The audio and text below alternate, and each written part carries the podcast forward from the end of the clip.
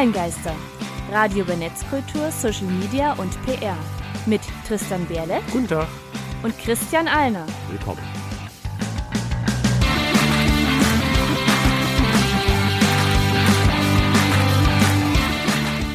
Heute geht es um Chat-GPT und auch eine rege künstliche Intelligenz wird das. Hier bei Folge 81 der Online-Geister aus dem Molligwarmen-Studio im wunderschönen Halle an der Saale. Und wir kommen gleich zum Thema. Online-Geister. Thema der Sendung. Wie immer unsere drei Hinweise. Erstens, wir geben den ersten Impuls zum Thema. Zweitens, für Feedback sind wir immer erreichbar. Und drittens, alle Infos zur Sendung auf unserer Webseite onlinegeister.com für den Podcast sowie Social Media Statistik, die der Seminar Mediathek und gegebenenfalls weitere Quellen, die wir dann aber immer individuell erwähnen. Ja. So, und wir wollen uns ja heute, wie ich festgestellt habe, zum wiederholten Male mit KIs, künstliche Intelligenz Das kam mir auch bekannt vor, Ja. aber das letzte Mal war äh, vor der Seuche. Ja, also im Januar 2020 hatten wir schon mal eine Folge zu KI gemacht, vor inzwischen etwa der Hälfte der Lebenszeit unserer Sendung. Das war Folge Paar 40, inzwischen sind wir ja bei der Folge 81 schon. Und es hat sich einiges getan. Ja. Und ich habe im letzten Jahr ähm, einen Roman geschenkt bekommen, der sich Pantopia nennt, Autorin Theresa Hannig. Und ähm, der beschreibt eigentlich das, womit wir uns heute auseinandersetzen möchten, auch sehr, sehr schön. Buchklappentext, Mhm, eigentlich wollten Patricia, Patricia? Patricia. Patricia Jung und Henry Schewek nur eine autonome Trading-Software schreiben, die an der Börse überdurchschnittlich gut performt. Äh, doch durch einen Fehler im Code entsteht die erste starke künstliche Intelligenz auf diesem Planeten. Ein Bug. Ein Bug begreift schnell, dass er, um, zu über- zu überleben, nicht nur die Menschen besser kennenlernen, sondern auch die Welt verändern muss. Zusammen mit Patricia und Henry gründet er deshalb die Weltrepublik Pantopia. Das Ziel die Abschaffung der Nationalstaaten und die universelle Durchsetzung der Menschenrechte. Wer hätte gedacht, dass sie damit Erfolg haben würden? Erstmal als Lesetipp, ich fand den wirklich toll. Es war wieder eine Hast du Utopie mir nach letztes äh, Jahr noch vor Weihnachten empfohlen? Habe ich meinem Mhm. Vater zu Weihnachten geschenkt. Ah, Weil er sich einen aktuellen Roman äh, mit etwas zeitkritischem Thema äh, gewünscht hat. Dachte, da hast doch Christian mal was erwähnt, das schenke ich meinem Vater. Hat noch nichts gesagt und nicht durch, glaube ich. Ja, Äh, ich und mal, wie, Der fand. Bezug auch zur heutigen Folge ist Ja. vor allem der, dass in dem Roman äh, Teile, oder also bestimmte Kapitel aus Sicht von diesem Einbug, also von dieser KI geschrieben sind und da äh, quasi auch wirklich erstmal diese ganz grundlegenden äh, Zusammenhänge, wie ein Computerprogramm eigentlich denkt, wie die Zusammenhänge, die logischen Schlüsse und sowas sind. Also quasi so eine Art narrative Variante von Programmcode an der Stelle, was einfach um zu verstehen, wie solche äh, Software funktioniert, also eine sehr schöne Herangehensweise ist im Sinne von, wer sich da auf einer belletristischen Ebene nähern möchte, sehr, sehr gerne und quasi Nomen est Omen. Äh, seitdem ist ja eigentlich mit ChatGPT, das kam ja auch so im Dezember rum Und auf ähnlich als großes und Thema. Ich habe den zu Weihnachten Wochen- geschenkt bekommen, auch, oh nee, nicht zu meinem Geburtstag geschenkt bekommen, im November. ChatGPT? Nee, äh, nicht ChatGPT, aber den Roman so. bekommen und einen knappen halben Monat später war dann plötzlich ChatGPT überall gewesen. In den letzten Wochen dominiert es äh, die Schlagzeilen. Genau, und ähm, wird auch immer, immer häufiger, auch in größeren Schlagzeilen Thema. Äh, nicht nur ChatGPT, sondern auch der Entwickler OpenAI, eine mehr oder weniger Non-Profit-Organisation. Da wird ein bisschen drüber diskutiert, weil teilweise nimmt die doch Geld an und hier und da. Ähm, und vor allem hat äh, zuletzt der Mitinvestor, also der Mitgeldgeber Microsoft, äh, sehr, sehr große Pläne geäußert. Und hier haben wir euch mal eine ganz, ganz kurze Chronologie mit jetzt Stand, Aufnahmedatum Februar 2023, was sich eigentlich so seit der Veröffentlichung und diesem ersten, ach, na, gerne mal austesten und ChatGPT, ach ja, klingt ganz interessant. Also so ein bisschen paar der eben hat. erwähnten Schlagzeilen. Da wäre die erste. Künstliche Intelligenz. ChatGPT soll Teil von Microsoft Office und Bing werden, von golem.de. Dann ChatGPT soll es richten. Microsoft baut KI in die Suchmaschine Bing ein bei Heise Online. Microsoft extends OpenAI Partnership in a multi-billion dollar investment, The Verge berichtete. Das waren übrigens äh, 10 Milliarden US-Dollar, die da investiert wurden. Denn auch existenzielle Bedrohung. ChatGPT sorgt bei Google für roten Alarm, berichtet T3N. ChatGPT sets record for fastest growing user base in history. Laut Ars Technica, ChatGPT reached an estimated 100 million active monthly users just two months after launch. Also nach zwei Monaten ungefähr 100 Millionen aktive monatliche Nutzer. Hm. Das ist massiv Ja. in der kurzen Zeit. Äh, dann Computerwoche berichtet, Azure Open AI Service. Microsoft baut ChatGPT in seine Azure Cloud eben als diesen Open AI Service mit ein. Mhm. Microsoft plans to update Bing with faster version of ChatGPT in the coming weeks. Laut TechCrunch.com.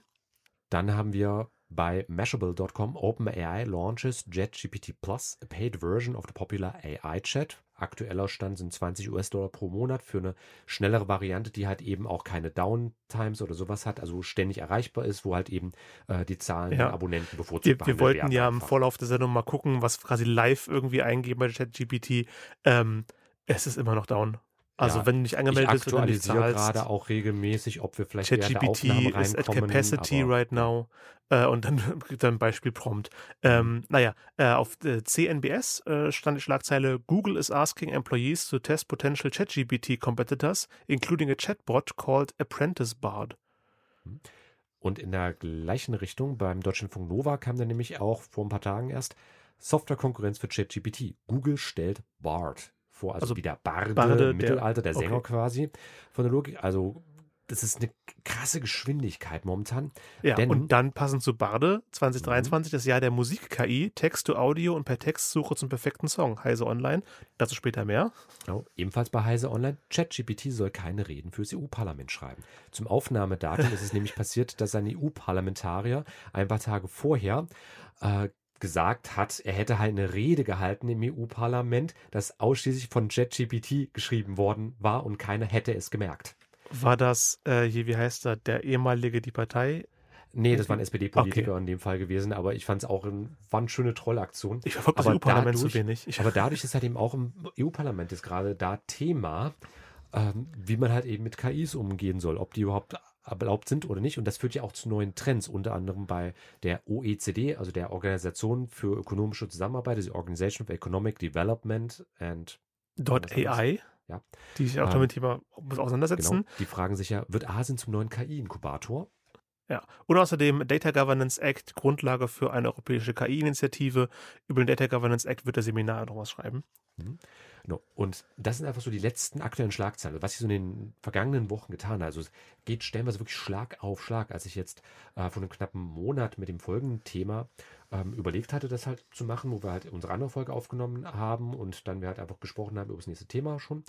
Ähm, da war ja noch überhaupt gar nicht Microsoft mit irgendwas um die Ecke gekommen. Inzwischen haben die gefühlt schon die Hälfte ihrer Tools mit ChatGPT ausgestattet. Wobei man sagen muss, ChatGPT ist nicht der Anfang, es ist einfach nur gerade ein sehr, sehr populäres Kit. Ja. Seit, ich glaube, seit Anbeginn der, des Computerzeitalters, seit wir angefangen haben zu programmieren, wird darüber gedacht, ähm, wie man künstliche Intelligenz erschaffen, nutzen kann. Äh, und auch die Art, wie ChatGPT arbeitet, äh, fand schon in DeepMind. Mhm. Äh, eine eine Anwendung, DeepMind Technologies, ähm, in Großbritannien gegründet in 2010, also vor 13 Jahren inzwischen. Genau, die populärsten Beispiele wären auf der einen Seite, Ähm, AlphaGo. Populärstes Beispiel, äh, wie DeepMind genutzt wurde, ist AlphaGo. Eine, ja, da hat die KI Go gespielt und ja, die weltbesten Go-Spieler besiegt. ähnlich wie jetzt bei verschiedenen Schachweltmeistern und sowas gab es ja auch mit Deep Blue und vergleichbaren. Ja, wobei Ähm. bei Schach ja schon die KI seit Ewigkeiten schon besser ist als äh, alle menschlichen Spieler. Bei Go lange Zeit nicht. Und genauso gibt es äh, eine Weiterentwicklung von DeepMind, nennt sich AlphaFold. Und das sind ähm, Proteinfaltungen, die vor allem in Biologie, Chemie etc. auch in der medizinischen Forschung mit eingesetzt werden und die stellenweise schon so zu sehr, sehr spannenden Entwicklungen geführt haben. Also da wird auch inzwischen Forschung bzw. Arbeit durch KIs unterstützt. Genau, und wo muss, äh, Versuch auch seit langsam versucht wird, KI sinnvoll zu nutzen, ist in der Musik. Ähm, das funktioniert allerdings nur mit einem mit sehr viel, sehr gutem Input an die KI, bis die was komponieren kann. Und 2021, 27 Jahre nach dem Tod von Kurt Cobain, im Alter von 27 Jahren, haben äh, hat eine Initiative, die Lost Tapes of the 27 Club, neu, neue Lieder, also Anführungszeichen neue Lieder rausgebracht, bekannter Musiker, die im Alter von 27 Jahren gestorben sind. Dabei Jimi Hendrix, Jim Morrison, der Sänger von The Doors, Amy Winehouse und eben Kurt Cobain, also Nirvana. Ähm, was wäre, also als wäre, was wäre, wenn, wenn, wenn sie weiter Musik gemacht hätten, wenn sie die Unterstützung bekommen hätten, äh, gute Therapie, äh, weil bei Musikern der Depression sowas oft romantisiert wird. Und eins von diesen Liedern wollen wir jetzt hören. Das ist von, im Stile von Nirvana, Drowned in the Sun. Drowned in the Sun, ein Song von künstlicher Intelligenz, komponiert im Stile von Nirvana. Was wäre, wenn Kurt Cobain noch weiter Musik gemacht hätte? Und das ist ein gutes Beispiel für KI-Systeme. Die gibt es an sich schon sehr, sehr lange. Beispielsweise schon äh, sehr, sehr ewig im Bereich von Stilanalyse, ob zum Beispiel Shakespeare alles, was ihm zugeschrieben wird, auch wirklich selbst geschrieben hat, beziehungsweise ob es halt eben andere Werke gibt, die Shakespeare geschrieben haben könnte, die aber einfach nicht mehr bekannt sind, dass sie vielleicht von ihm stammen und so weiter und so fort. Und das war halt noch zu einer Zeit gewesen, als es noch gar nicht als KI bezeichnet wurde, was uns halt auch gerade zum aktuellen Thema bringt. Was ist denn überhaupt KI? Die genaue Unterscheidung, darauf sind wir schon mal eingegangen bei Folge 44, Künstliche Intelligenz vom 23.01.2020. Also vor jetzt sieben Ausgangszeitpunkt auf einen Monat genau drei Jahre. Und dazu gibt es auch einen Artikel in, bei der Standard.at, Chaos in der KI, Glücksspieltheorie, maschinelles Lernen und Sprachassistenten, Zukunft der Arbeit heißt der Blog dort. Mhm. Und in den ganzen Quellen sind wir dann jeweils schon mal auch auf diese Unterscheidung zwischen starker und schwacher KI eingegangen, was ich persönlich sehr interessant finde, weil eigentlich als ich groß geworden bin, ähm, sich einfach schon in Science Fiction etc. auch mit dem Thema künstliche Intelligenz auseinandergesetzt wurden. Da würden wir nachher nochmal kurz drauf eingehen. Aber da einfach keine Unterscheidung gemacht wurde. Eine KI, eine künstliche Intelligenz war halt eben das, was man eine starke KI heute nennt. Also wirklich eine sich selbst bewusste Intelligenz, die lernfähig ist, die in der Intelligenz komplett vergleichbar mit dem Menschen ist. Siehe wissenschaftliche Methode des sogenannten Turing-Tests, also nach Alan Turing benannt, Turing geschrieben. Mhm ähm, wo es halt auch darum geht, rauszufinden, ob zum Beispiel ein ähm, Gesprächspartner, wenn ich also nur Text miteinander austausche oder was, ob man halt eben mein Gesprächspartner ein Mensch ist oder eine KI oder wie das Recapture halt eben immer schön formuliert, bei dem weise nach, dass du ein Roboter und kein, äh, dass du ein Mensch und kein Roboter bist. Also da gab es diese Unterscheidung eigentlich noch gar nicht und inzwischen war halt eben auch auf alles mögliche das KI-Label mhm. draufgeklebt wird. Aber also aktueller Stand der Wissenschaft nach der Definition haben wir noch keine starke KI haben wir nicht. Also auch ChatGPT, was aktuell das stärkste, populärste ist, mhm. erfüllt den Turing-Test nicht. Man kann es austricksen. Man kommt dahinter, dass es eine KI ist. Man kann sogar sehr leicht austricksen an der Stelle. Da gibt es auch ja. viele, viele Beispiele online. Ich schaue gerade nochmal, ob ChatGPT inzwischen ist immer noch at Capacity. Also wir können es leider immer noch nicht testen aber es gibt ähm, online auch genügend ähm, Screenshot-Beispiele etc. Also wenn man eine Rechenaufgabe stellt und dann behauptet, die Lösung ist falsch und ChatGPT geht auf einen, ah, okay, dann hast du recht, wie wohl verrechnet. Ja, beziehungsweise da gab es einen Tag, wo gesagt wurde, nee, meine Frau sagt aber, das ist anderes ja, genau, Ergebnis und nee, aber meine Frau sagt was anderes oder wenn dann Frau dann sagt, dann wird es sicherlich richtig sein. Ja. So für den Humor an der Stelle, aber es geht halt eben darum, dass man mit relativ simpler Art und Weise das System austricksen kann. Ich hatte auch ein anderes Beispiel gesehen. Äh, ich habe das auch selbst mal getestet, das macht ChatGPT wirklich vergleichbar. Zwar immer bleibt leicht andere Formulierungen. Das ist so das Nette beim organischen Text. Also es mutet organisch an, aber schlussendlich ist es halt trotzdem ähnlich wie bei diesen ganzen ähm, Systemen, die man vom äh, Telefon zum Beispiel kennt. So, hallo, ich bin Sprachassistent, ich helfe dir weiter und so weiter. Hat mir auch mal eine Folge zu Voice und sowas alles gemacht. Ähm, und das aber der Vorteil bei ChatGPT auf jeden Fall, also der Populärvertreter, mhm der variiert die Formulierung immer ein kleines bisschen, sodass es organisch wirkt.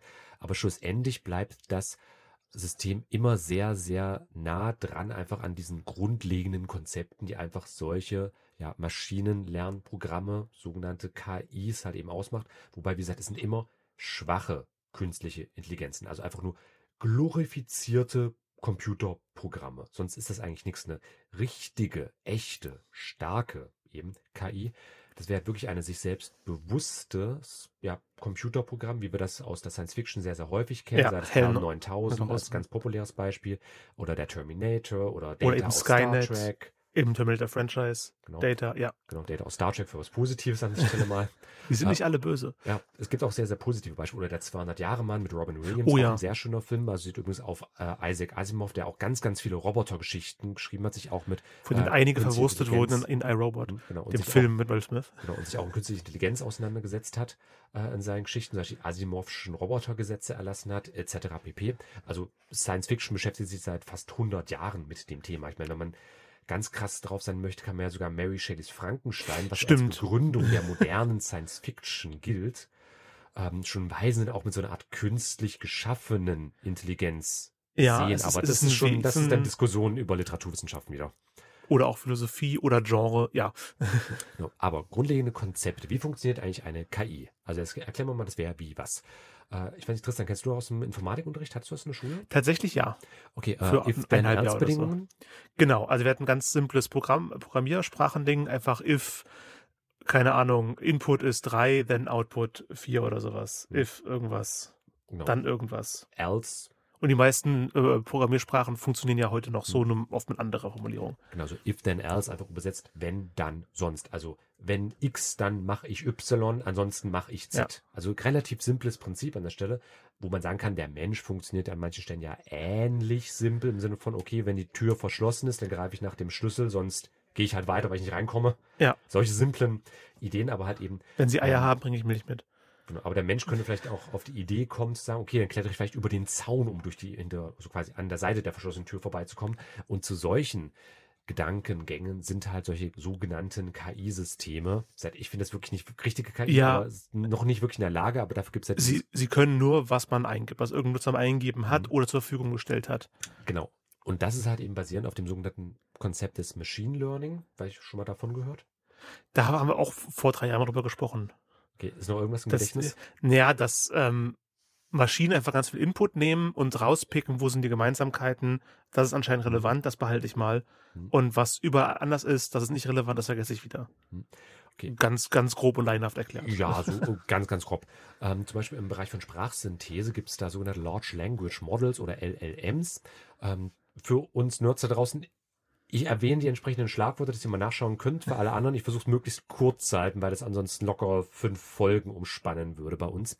Aber das ist ein Bereich der Computerlinguistik, wo es bei uns regional zum Beispiel auch in der Hochschule Anhalt einen eigenen Also, Fachbereich gibt für das Thema. wenn ihr irgendwo nicht gemerkt? herkommt, es gibt ohne Übertreibung ganze Studiengänge zu dem Thema. Ich habe also wirklich in, im Bereich der Computerlinguistik an der Hochschule Anhalt am Standort in Köthen betreue ich auch Studien, Studierende, die im Bereich Computerlinguistik studieren. Also total spannende Angelegenheit. Aber es ist halt so ein Mix aus Computerlinguistik, also halt eben Linguistik, wie man es klassisch kennt, Sprachwissenschaften plus Informatik als Kombination. Stichwort Sprachassistenten, die müssen ja auch irgendwie lernen, Ja. mit Sprache zu arbeiten. Und die solche Sprachassistenten erkennen halt einfach nur die Tonfolgen gesprochener menschlicher Sprache. Aber da sind zum Beispiel schon Dialekte eine ziemlich große Herausforderung, weil dadurch ja Dinge anders ausgesprochen werden. Bei Text genauso. Ob ich jetzt einen Satz auf eine eine oder eine andere Art und Weise schreibe, kann sehr, sehr unterschiedlich wahrgenommen werden. Am einfachsten ausprobieren könnt ihr das selber, wenn ihr bei YouTube automatisch Untertitel generieren anmacht und äh, euch darüber kaputt Mhm. lacht, was für Wortkreationen äh, YouTube sich ausdenkt, wenn es irgendein Wort nicht sofort erkennt. Genau. Und das ist halt Machine Learning, beziehungsweise diese Large Language Models. Und äh, das ist halt so wieder so eine Synthese aus der Synthese Computerlinguistik, die ja schon selbst an ist, und Statistik. Also wirklich so eben die Mehrheit. Das ist wie bei Bilderkennung, wenn ich jetzt äh, bei Google Bildersuche als ein typisches Beispiel sage, okay, ich möchte, dass du mir Banane anzeigst. Dann weiß das System nicht, auf welchen Fotos Bananen drauf sind. Es weiß nur, okay, das sind Bilddateien, weil die Dateiendung zum Beispiel eine JPEG oder sowas Mhm. ist. Also es erkennt das Dateiformat und es weiß, es sind, verschiedenfarbige Pixelwerte in Zeilen und Spalten, also quasi wie bei einer äh, Tabellenkalkulationstabelle. Und ähm, da habe ich dann halt einfach nur diese Kombination aus äh, Quersumme des Bildes, das halt eine bestimmte Zahl ergibt und halt Vergleichswerten, wo das System Hm. weiß, okay, in 995 von 1000 Fällen haben wir Menschen schon mal gesagt, dass auf so einem Foto mit so einem mathematischen Wert eine Banane drauf ist. Fünf haben gesagt, dass es ein Hund ist. Also wird es wahrscheinlich eine Banane sein, aber hundertprozentig Es sicher könnte auch ein Labrador nicht. sein. Genau. Und das ist das Problem beim Machine Learning. Es ist niemals perfekt. Aber da sollen halt eben dann mathematische Modelle wie die Markov-Modelle oder die Monte Carlo-Methode helfen. Deswegen sei es wirklich mal erwähnt. Total faszinierend, sage ich wirklich dazu. Aber es würde bei uns total den Rahmen sprengen, auch einfach. Genauso auch wie zum Beispiel neuronale Netze, wo zum Beispiel ChatGPT auch drauf aufbaut. Äh, ich weiß von neuronalen Netzen, Tristan, du schon mal gehört? Der Name sagt mir auf jeden Fall was. Ich kann es gerade schwer zuordnen. Okay, da kann ich auf jeden Fall, ähm, das hat Paula Friedrich bei LinkedIn mal schön gepostet, wie so im Groben ein neuronales Netz funktioniert. Ein neuronales Netz ist ein mathematisches Modell, das im einfachen Fall aus Knotenpunkten besteht, die miteinander verbunden sind, ähnlich wie die Nervenzellen im Gehirn. Zwischen diesen Knoten werden Zahlenwerte zwischen den Knoten übermittelt. Es gibt eine Eingabeschicht, welche einen Input aufnimmt, und eine Ausgabeschicht, die einen Output generiert. Okay, das hätte ich jetzt, glaube ich, an des Wortes auch irgendwie herleiten können. Mhm. Genau. Also in dem Fall relativ simpel. Du hast halt eben sehr, sehr viele Optionen, die möglich sind. Und je nachdem, wie häufig eine bestimmte Option gewählt wird, also zum Beispiel ähm, im Austausch, da braucht nämlich jedes dieser Systeme sogenannte Trainingsdaten. Und das ist dann normal immer in Kontakt mit einem Menschen. Also ihr ChatGPT ist ja gerade so dermaßen populär, aber auch deswegen, ähm, weil halt eben für OpenAI, also den Entwickler, diese ganzen Beispiele, also diese 100 Millionen Nutzer, sind quasi kostenlose Tester. Ja. Die halt dafür sorgen, dass das System Trainingsdaten bekommt, um besser zu werden. Also halt eben das System dann merkt, okay, bei der Argumentation, äh, also diesem Knoten beispielsweise, wenn ich so das mache, dann ist der Mensch verwirrt, gibt mir also negatives Feedback, das speichere ich mir ab und deswegen wird halt eben dieser Knoten jetzt mal blasser dargestellt und ein anderer Knoten, der besser funktioniert, der wird dann halt eben stärker dargestellt. Ähm, und auf so einem System ähnlich ja wirklich wie bei neuronalen Vernetzungen im Gehirn. Deswegen ja auch diese Idee. Ich Ja. meine, Computer wurden ja auch früher als Elektronengehirne bezeichnet in den 50er, 60er Jahren. Also diese Vergleich zur Biologie und äh, zur Neurologie waren schon häufig da gewesen. Und jetzt halt dann eben, wie diese Systeme das halt eben äh, hinbekommen, das Ganze zu lernen. Und gerade bei ChatGPT gibt es dann äh, ein System, das nennt sich Generative Pre-Training. Also bevor man quasi am lebenden Objekt den Menschen trainiert, hat man quasi eine KI, die mit einer anderen KI trainiert. Und je nachdem, wie clever die Systeme jeweils sind, kommt dann auch totaler Blödsinn natürlich manchmal bei raus. Oder unerwünschte Nebeneffekte. Aber es wird halt eben mit extremen Aufwand. Ich meine, ich erzähle das jetzt ja einfach so, aber das sind, das sind ganze Supercomputer, die an sowas rechnen müssen. Das ist ein gewaltiger Ja, klar, du Rechenaufwand hast es, äh, wir haben vorhin erwähnt, äh, wenn da wirklich was Organisches bei rauskommt oder was sich liest wie, wie normale, ähm, wie normale Sprache, äh, das ist für die Computer nicht Mhm. so leicht, wie das für uns ist. Ja. Deswegen haben wir ja nur Eins und Nullen, und haben halt nur das, das, was die, was wir mal einge reingegeben haben, können die auch wieder rausgeben, if then else. Mhm. Äh, da muss ordentlich was an Input sein und an Auswahl und an Code, der zwischen einzelnen, die einzelnen Sachen einteilt. Das ist so ein Wort, das ist so ein Wort, die funktionieren in dem Zusammenhang, die ergeben keinen sinnvollen Satz. Mhm. Äh, an, an Regeln äh, einfach sein, dass da irgendwas rauskommt, was wir dann als normale Sprache verstehen. Genau. Und da sprechen wir jetzt dann noch über so Konzepte, die relativ simpel sind. Wie ist das eine Banane oder ist das ein Hund? Ist das ein Baum oder ist das ein Ozean, den wir jetzt hier sehen? Also Dinge, die man anfassen kann. Aber gerade bei geistigen Konzepten, wo der Mensch an sich ja schon sehr, sehr stark diskutiert, dann wird es sowieso ziemlich schwierig. Also kann sowas wie, was ist Gott? Gibt es Gott überhaupt? Solche religiösen Fragen beispielsweise, die uns ja schon seit ja Jahrzehntausend eigentlich beschäftigen. Aber genauso Ja. auch wie, was ist gut und was ist Oh böse? gut, ja. Und da gibt es nämlich schon auch seit Ewigkeiten an der Stelle äh, das Konzept der sogenannten Friendly Artificial Intelligence oder Friendly AI äh, von Elisir Jutkowski.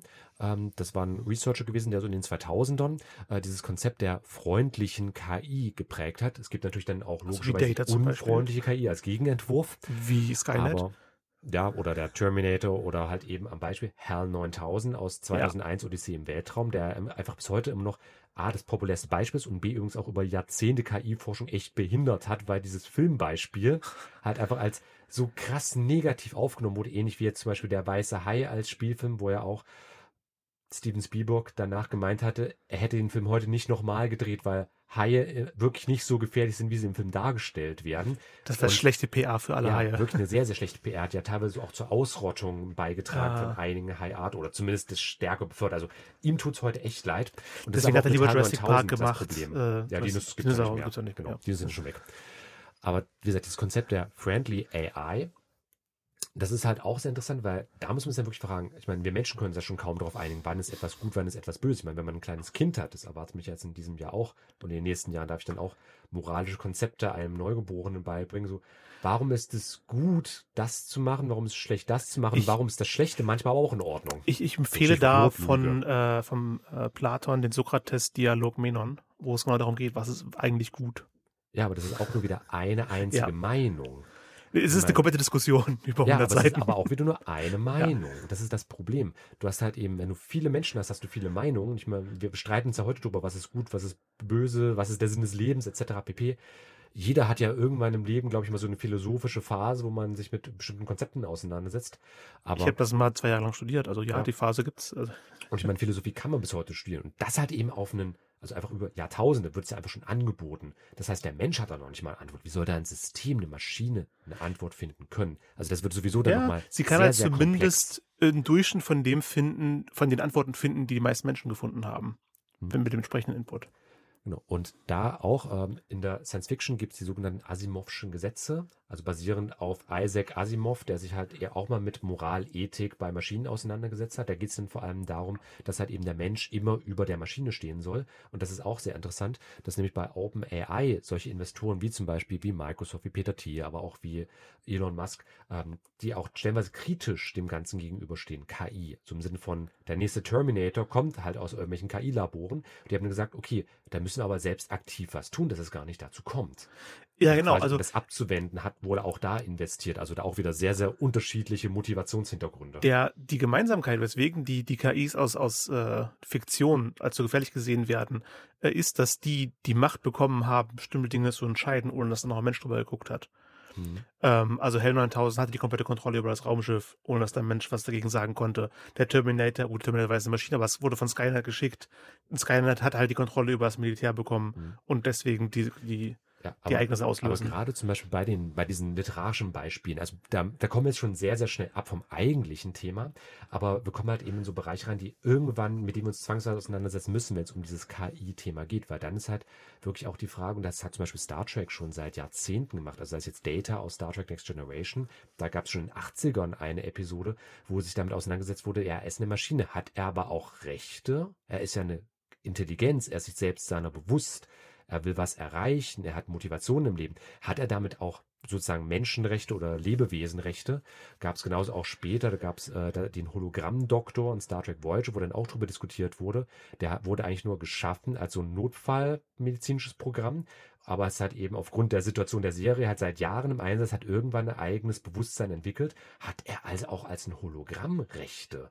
Obwohl er noch nicht mal ein in dem Sinn physisch greifbares Wesen ist. Aber er ist halt eben eine Intelligenz und die Science Fiction hat schon seit Ja, ja. Ewigkeiten. Das, das wollte ich sagen, bei, Themen. bei künstlicher Intelligenz ist es aus meiner Sicht jetzt irrelevant, ob die, die Intelligenz einen Körper hat oder nicht. Also solange sie ihrer selbst bewusst ist und verschiedene Dinge tun kann, die uns Menschen beeinflussen, sei es nur Text ausgeben, dann ist die genauso zu behandeln wie Data, der, der rumläuft Mhm. und Sachen macht, weil es auch eine künstliche Intelligenz ist, nur eben eine mit einem Körper. Genau, da gibt es auch ein ähm, recht interessantes Beispiel. Es war äh, aus der Heftromanserie Perry Roden schon in den 60er Jahren behandelt Die haben auch alles gemacht, äh, oder? Die sogenannten, ja, gibt es also schon seit Ewigkeiten, äh, die sogenannten POSBIs, positronisch-biologische Roboter, die halt irgendwann in den 60ern eingeführt wurden, die halt auch in einer Handlungsebene äh, dann quasi einen äh, Genozid in der gesamten Milchstraße verursachen wollten, äh, weil halt niemand ihre Frage, seid ihr wahres Leben beantworten konnte, richtig beantworten konnte aus ihrer Sicht. Die Lösung des Problems war dann übrigens gewesen, dass ein Kommandoteam um die Hauptfigur halt auf die Zentralwelt von denen eingedrungen ist und dann den Programmcode geändert hat. Dass halt Hm. eben dann quasi eine Notschaltung eingebaut wurde und seitdem, seit den 60er Jahren bis heute in der Romanhandlung sind es die treuesten Verbündeten der Menschheit. Das ist doch also das schön. dann- das ist so einfach. Ja, aber halt eben auch, es war ein millionenfacher Genozid, der von denen verursacht wurde, was jetzt, ich meine, Terminator ist ein populäreres Beispiel dafür, Ja. aber in den 60er Jahren gab es ja schon das Science Fiction und auch früher als Beispielthemen. Aber unmenschliche da- Leute. Ja, Mhm. worauf ich es hinaus wollte und eventuell über, überzuleiten ist, äh, weil dass man ihnen Macht gibt, Dinge zu entscheiden, ohne dass Menschen darüber gucken kann. Mhm. AI, wie sie aktuell ist, funktioniert nicht ohne menschlichen Input, Genau, aber was da rausgezogen wird, kann auch nicht einfach, ohne dass Menschen nochmal drüber guckt, verwendet werden. Mhm. Du kannst nicht, also einige Leute machen das, aber du kannst nicht von äh, ChatGPT eine Rede schreiben lassen und die unbesehen so vortragen. Das wird Genau. aktuell in Stand ChatGPT nicht funktionieren. Das kann eine Hilfe sein, aber man braucht immer noch menschlichen Input, um zu gucken, wie hilft mir das gerade weiter? Was mache ich damit? Genau, da haben wir auch schon drüber berichtet, Stichwort, also einmal Datenschutz sowieso. Hier Alexa Lauschmidt hat man 2019 ja, Ja, schon mal sowieso, den News mit betrachtet. Äh, genauso auch was falsche oder gefährliche Aussagen von KIs angeht, sei es jetzt äh, Tay, dieser Chatbot von Microsoft von 2013, also inzwischen zehn Jahre alt. Der wurde ja bei Twitter gelauncht und einen Tag später, einfach durch menschlichen Input, ist das zu einem ja, rassistischen Arschloch mutiert. Einfach weil es halt ungecheckt äh, diese ganzen Inputs aufgenommen hat. Und natürlich klar, wenn die Masse der Leute der Meinung ist, so kann der, äh, der Holocaust ist angeblich niemals passiert, dann wird dieses Programm Oder einfach um aufgrund zu der Masse der trollen, Daten das sagt es dem Programm einfach nur. Ich glaube nicht, dass ein Großteil der Leute der Meinung ist. Das ist halt wirklich die Frage an der Stelle, an was die Menschheit in der statistischen Mehrheit glaubt. Denn Qualität und Quantität sind zwei Ja. völlig unterschiedliche Sachen. Aber das ist dann schon wieder sehr auch moralisch-ethisches Thema. Das würde jetzt den Rahmen noch mehr sprengen an der Stelle. Aber äh, da gab es nämlich auch mal nur ein Beispiel äh, von Amazon, nämlich einen Fall, wo auch mit KI-Unterstützung, wie gesagt, was so als KI durchgeht, äh, wo halt eben Amazon versucht hatte, ähm, neue Mitarbeiter über so ein KI-System besser zu filtern, um halt eben da dieses Personalwesen, die HR zu entlasten. Und lange Rede, kurzer Sinn, die Trainingsdaten haben der KI gesagt, naja, weiße, heterosexuelle, mitteleuropäische Männer muss ich vor allem einstellen, Warum? weil die meisten also eingestellt Ja. wurden. Also schon die, die Trainingsdaten waren halt einfach Learning. diskriminierend gefärbt gewesen. Das ist so das grundlegende Problem. Deswegen hat zum Beispiel bei IT-Business auch ein Artikel damit auseinandergesetzt, ChatGPT, mehr Fluch als Segen, das sagt die Security-Branche. Und so weiter und so fort. Aber das sind Wir so alles verlinken alle- Entwicklungen. Alle Artikel, die wir hier erwähnt haben, auch zu Beginn nochmal in den Shownotes. Genau, aus Zeitgründen erwähne ich es nur mal kurz. Es gibt nämlich noch das Konzept der sogenannten Singularität. Das ist der Moment, ab dem eine wirkliche starke KI existiert. Also in dem wir uns wirklich mit einem neuen Lebewesen auseinandersetzen müssen.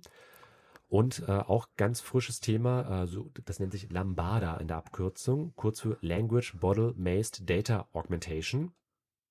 Und Lambada, falls cooler klingt. Und ist Äh, Lambada, Language Model Based Data Augmentation, ist eine Methode, mit der sich auf Basis vorhandener Trainingsdaten weitere Trainingsdaten synthetisch erstellen lassen. Die Trainingsdaten werden mit Hilfe eines bereits trainierten und speziell fein abgestimmten Sprachmodells automatisch erzeugt. Typischer Einsatzzweck der generierten Daten ist das Training zu, von Modellen zur Textklassifizierung im NLP-Bereich. NLP steht für Neurolinguistische Programmierung. Mhm. Ein Training mit den synthetischen vermehrten Daten verbessert die Textklassifizierungsleistung der Modelle in vielen Fällen signifikant. Genau. Also im Sinne von, die KI trainiert sich inzwischen selbst. Was spannend ist, was natürlich auch Probleme mit sich bringen kann, wenn das Ganze unkontrolliert und Ja. passiert. Und Aber einen, was an sich erstmal spannend klingt. wenn er einen Punkt falsch abbiegt und dann sich super krass trainiert in die falsche Richtung. Ja, aber das kann ja beim Menschen genauso Ja. passieren. Deswegen sollte man am besten Fall, also man lernt es immer, wenn man ein neues Instrument anfängt, sucht dir einen Lehrer, der guckt, wie du das neue Mhm. Instrument äh, ähm, beherrschst, dass man von außen mal drauf guckt, auch bei anderen Sachen, nur Instrument ist gerade mir am nächsten. Aber wir haben natürlich auch noch ein paar Tipps und Tricks am Ende.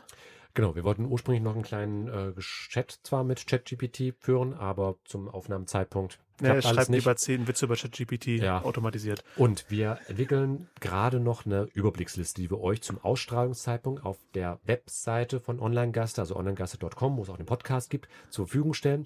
Dafür tut sich einfach jetzt gerade zu, Ja, zu zum- viel, dass wir in der Folge da direkt zum Aufnahmezeitpunkt. Wir sind diesmal wollen. relativ früh dran, vielleicht letzten Mhm. Monat.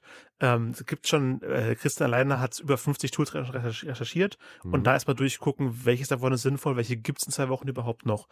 Das, äh, Ja, das sind wir dran. Welche sind auch wirklich KI zu Ja. nennen? Denn es gibt auch sehr, sehr viel, wie alles früher smart gewesen ist, was einen Bluetooth-Anschluss hatte, ist heute alles KI, was irgendwie ein Programm mit so einer If-Then-Else-Bedingung drin hat. Also gibt es auch sehr, sehr viel marketing Also alle Programme. Ja, es gibt sehr, sehr viel Marketing-Blödsinn, der heute mit KI wirbt, einfach weil es geil klingt. Also deswegen auch aufpassen, nur weil KI draufsteht, muss nicht KI drin sein. Das ist so wie mit Bio und vergleichbaren Sachen. Na, da gibt es immer die Siegel, die, na egal. Ja, aber das ist auch so eine relative Sollte, ein Aber das KI, ist soll, noch- soll es ein KI-Siegel geben? Ich Nein. wäre dafür, und da arbeiten ja auch schon, das nur abschließend, einige Unternehmen bereits dran, unter anderem OpenAI, die ja ChatGPT rausgebracht haben, haben selbst nämlich auch schon einen AI-Content-Detektor erstellt, also ein Tool, was halt eben äh, ja, Texte checkt, ob die halt von einer AI oder von einem Menschen stammen, mit welcher Wahrscheinlichkeit.